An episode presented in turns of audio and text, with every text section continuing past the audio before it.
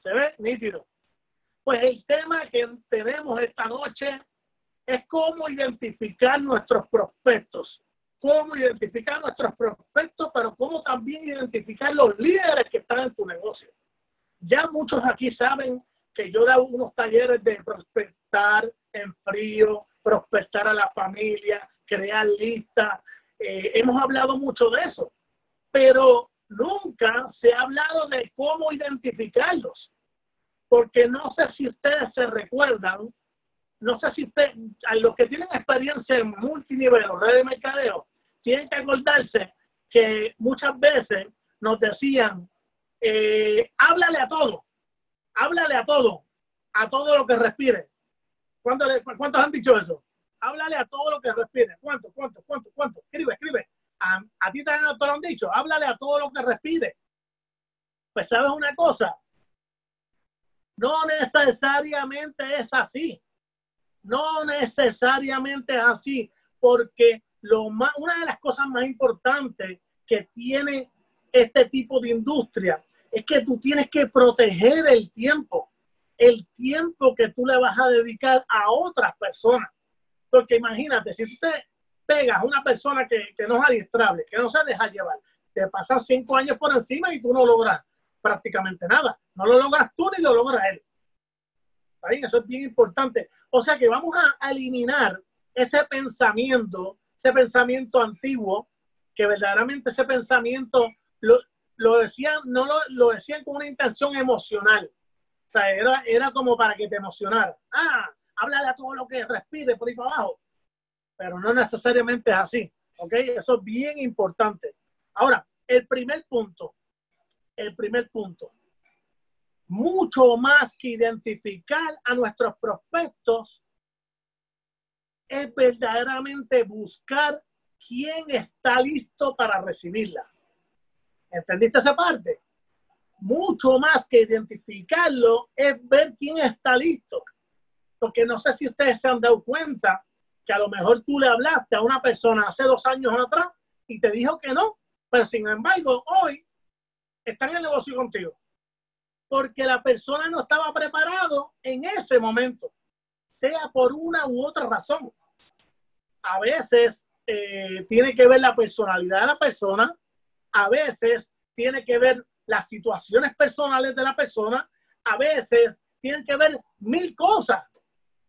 Por eso es que tienes que cuando tú sales a prospectar, lo que tú vas a hacer es buscar personas que quieran recibir la oportunidad. Esto es bien importante. Esto es bien importante, esto que te estoy diciendo. Ese es el primer punto. Mucho más que identificarlo es ver quién está listo para recibirla. El segundo punto, busca quién quiere hacerlo. Quién te demuestra que tiene el hambre y está buscando un cambio total en su vida. Busca quién quiere hacerlo. Yo, yo, yo a veces me desespero, ¿verdad? Bueno, muchos saben aquí, como yo me desespero cuando yo veo personas como que empujan a las personas.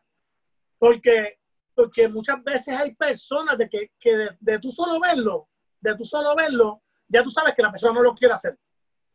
Lo que pasa es que a lo mejor tú, si eres novato en esta industria, a lo mejor tienes en tu mente que porque la persona sea exitoso con venta de auto o en, o, o en vendedor de venta de casa, realtor, pues tú piensas que va a ser exitoso acá y no necesariamente es así porque la persona está enfocado en lo suyo. La persona está enfocado en lo suyo.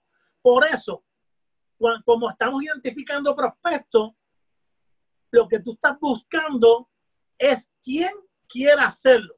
¿Quién quiera hacerlo? Escríbelo, escríbelo. Todo el mundo ha escrito que esto es súper importante. Y bien importante, no puedo dejarlo. ¿Quién tiene hambre? ¿quién tiene hambre? ¿Tú, tú no has visto personas que tengan hambre de éxito, porque hay personas, hay personas que, que tienen muchas, eh, tú los ves con mucho dinero, pero tienen hambre éxito. Tú los ves con poco dinero, pero tienen hambre éxito. Pues tú identifica eso. Identifica esa parte que tú veas que la persona está, está buscando algo más. Ese fue el segundo punto. El tercer punto, el tercer punto. Vamos a empezar en qué tú te enfocarás. Porque vamos a hablar, ya te dije, esta fue la introducción. Ahora vamos a aquí. Feliz, feliz, rapidito, ya está el traductor disponible, ya tenemos el traductor conectado. Perfecto, gracias, gracias. Traductor, aprietan el botón de traducción, todo el que quiera oírlo en inglés, el traductor, ya, ya está, ya estaba, ya estamos en inglés y español. Ok. ¿En qué tú te vas a enfocar? ¿En qué tú te vas a enfocar? Cuando tú identificas a tus prospectos, ¿en qué te vas a, a, a enfocar? Mírate esto. Lo primero que te vas a enfocar es en personas emprendedoras. Personas emprendedoras, ¿qué son? Personas que hayan a lo mejor tenido experiencia en esta industria. Hay personas que no tienen esta experiencia en network marketing, pero sin embargo son emprendedoras porque a lo mejor tiene, un, un carrito de vela, a lo mejor este vende, este, eh, ¿cómo que se llama? Eh, covers de celulares en una esquina. Son personas emprendedoras, personas que ellas mismas se autoemplearon con su propio negocio, son emprendedoras. Personas que tú, los, que tú ves que tienen un empleo tradicional, pero lo ves siempre como con una postura y lo ves siempre que es destacado en, en el área donde él está. Una persona emprendedora. Enfoca, ese es el primer punto. Te vas a enfocar en personas emprendedoras. Otra cosa es que te vas a enfocar en personas influyentes. ¿Qué son personas influyentes? Pues mira, influyentes, influyentes pueden ser pastores, este, pueden ser personas, un líder que sea de un barrio completo, que tú sabes que el presidente de la asociación de la urbanización que tú vives o de la asociación de, de condominio, el presidente, eh, el gerente del fast food de la esquina, son personas de influencia. Ese gerente influye dentro de sus 20 empleados que tienen ese fast food. Eso es importante, enfocarte en personas de influencia. Influential people. Otra cosa, y esta parte quiero hacer un detente porque en verdad que, es algo que hay, hay, mucha equivocación en esto. La tercera es con capacidad económica. Yo no te estoy diciendo que es con capacidad económica que se gane 10 mil pesos mensuales, sea rico, ni nada de eso. No es con capacidad económica.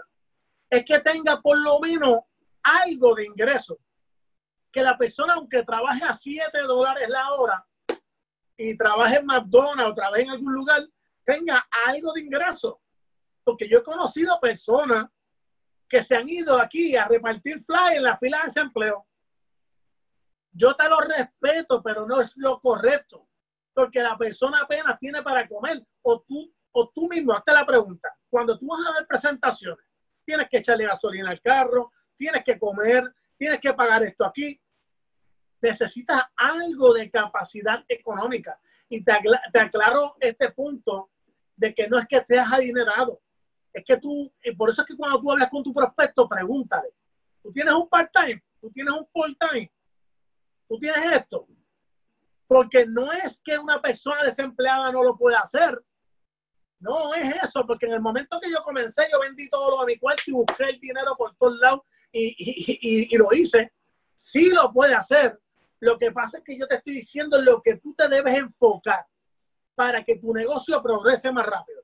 Porque en lo que, una, en lo que tú trabajas con una persona que, que a lo mejor no tiene esa capacidad económica, pues te va a pasar lo que le pasó a Samuel conmigo, que yo me tardé cuatro días o tres, no sé, en, en darle el dinero. Porque yo vendí unas cosas en, el, en mi cuarto, le pedí 50 dólares a mi papá, hice varias cosas, me tardé. Porque si el mismo día que me dan la presentación yo le daba el dinero, pero no lo tenía, verdaderamente no tenía ni para comer ese día. ¿Ok? Tercer punto, con capacidad económica. ¿Ok? ¿Todos están escribiendo? Vamos para allá, vamos para allá. La cuarta, wow, y la puse última, la puse última porque yo diría que es la que más veo, la que más veo. Este, te vas a enfocar en personas adiestrables, que sean adiestrables. Mira, cuando yo comencé aquí, yo no era nada, cero adiestrable. Se lo puedes preguntar a Julio Ayala, se lo puedes preguntar a, a Chago, se lo puedes preguntar a todo. Cero, cero, yo no era adiestrable. Yo tenía 20 años de experiencia en network marketing y yo dije, olvídate, aquí, aquí yo, Y yo tuve que borrar esos 20 años de la mente para aprender entonces a, aprender, porque los españoles, Antonio Martínez y Jorge Torres, venían con, con, con unas ideas totalmente diferentes. Chago y yo, que era lo más, más experiencia que teníamos, eh, tuvimos que borrar nuestro chip. Contigo que teníamos mucho, mucho, mucha experiencia, tuvimos que borrarlo para nuevamente llenar, ¿ok? Y nos pusimos a distrables, ¿ok? Por eso, aquí están los cuatro puntos, nítido. Ahora, eso era lo que te voy a enfocar. En el tercer punto, ¿verdad? Que habíamos comenzado ahorita, ¿verdad? Ahora vamos a hablar, el tercer punto, ¿qué es las características de los prospectos que tú sales a buscar? ¿Cuáles son esas características? ¿Cuáles son esas características que, de esos prospectos que tú saliste a buscar? Cuando te vas para el shopping, ahora mismo estamos en la pandemia, ahora no, a lo mejor. Cuando te vas para el parque de pelota, o como yo, yo me iba a veces, yo a veces me iba para las ferias de carro cuando se podía, ¿verdad? Que se podía en ese momento. Yo me iba para las ferias de carro yo pagaba la entrada 10, 15, 20 dólares. Yo pagaba la entrada para irme a prospectar, no era para ver el carro. Aunque ustedes no le. Yo pagaba la entrada para irme a prospectar dentro de estar 4 o 5 horas. Pero tenía una meta de salir con 10 teléfonos para afuera o 15. ¿Ok? Ahora, ¿qué características, cuáles son las características que tú vas a ver en ese prospecto? La número uno, que la persona muestre seguridad. Que la persona muestre seguridad. Cuando tú hablas con la persona, que tú veas esa seguridad de la persona, que está hablando directamente a tus ojos, que no gaguea, que no se ve, que no habla, que no habla así como, como inseguro de sí mismo. Ese detalle tienes que verlo. Yo te voy a dar varias características no es que tiene que tenerlas todas ahí, pero debe tener algunas características que te voy a mencionar. Déjame hacerte esa aclaración pues, antes que se me olvide. No, no es, son todas, ¿ok? Son algunas de ellas, ¿ok? Pero la primera que muestra seguridad. ¿La notaron? ¿La notaron? La segunda y los otros días, digo, yo creo que en Casa Jorge fue. Casa Jorge en Guaynabo. Aquí me pregunto que, pero ¿por qué? esta, esta segunda. La segunda es un tono de voz alto. Un tono de voz alto. Hasta mi hija, cuando yo la llevo a McDonald's, ya mi hija de 14 años me señala quién es el prospecto. ¿Usted me puede, me puede eso? Mi hija ve una persona dentro de McDonald's hablando, y mi hija hace. Yo, yo me echo a reír porque, porque yo todavía estoy acomodándome en la fila y ya mi hija me tiene el trabajo hecho y me señaló ya el prospecto. Y yo busco lo que sea para pedirle una servilleta o para pedirle un sorbeto o para pedirle un café, lo que sea. Yo busco algo para poderme comunicar con él. ¿Ok? Eh, tono de voz alto, anótalo, tono de voz alto. Me acuerdo que yo le expliqué a la persona que fue a casa de Jorge que yo le dije el tono de voz alto es algo importante porque el tono de, por lo general se tiene un tono alto cuando estás, cuando tú ya tú eres, tienes una experiencia o eres líder, por lo general. ¿Ok? La tercera, vamos, sigan anotando. La vestimenta. Y, y aquí, y aquí quiero decirle, no es que no es que vistas de Gucci ni de Armani, no es que vistas de Gucci, de Armani, de Lacoste, ni nada de eso que hagas que haga como yo hacía cuando estaba pelado como un chucho. Yo cogía, yo me ponía, yo me ponía el mismo pantalón para casi toda la semana, bueno, tres días. Me lo ponía y cambiaba las camisas por horas nuevecitas. ¿Está bien? Pero me veía así carado. ¿Ok? La vestimenta es súper importante. ¿Está bien? La vestimenta cuando vas a escoger tu prospecto. La cuarta, esta escúchenla que muchas personas no la saben, la cabeza firme y no caída. Miren esto. Me voy a poner de lado. Me voy a poner de lado. ¿Eh? ¿Me están viendo? No están viendo. Mira esto. Firme. No así. No así. Firme. Firme. Así. Cabeza firme y no caída. ¿Está bien? Esto es importante porque la persona está demostrando seguridad. ¿Ok? Bien importante que estés pendiente a eso. Cabeza firme y no caída. Otra, la otra manera, manera de caminar y de sentarse.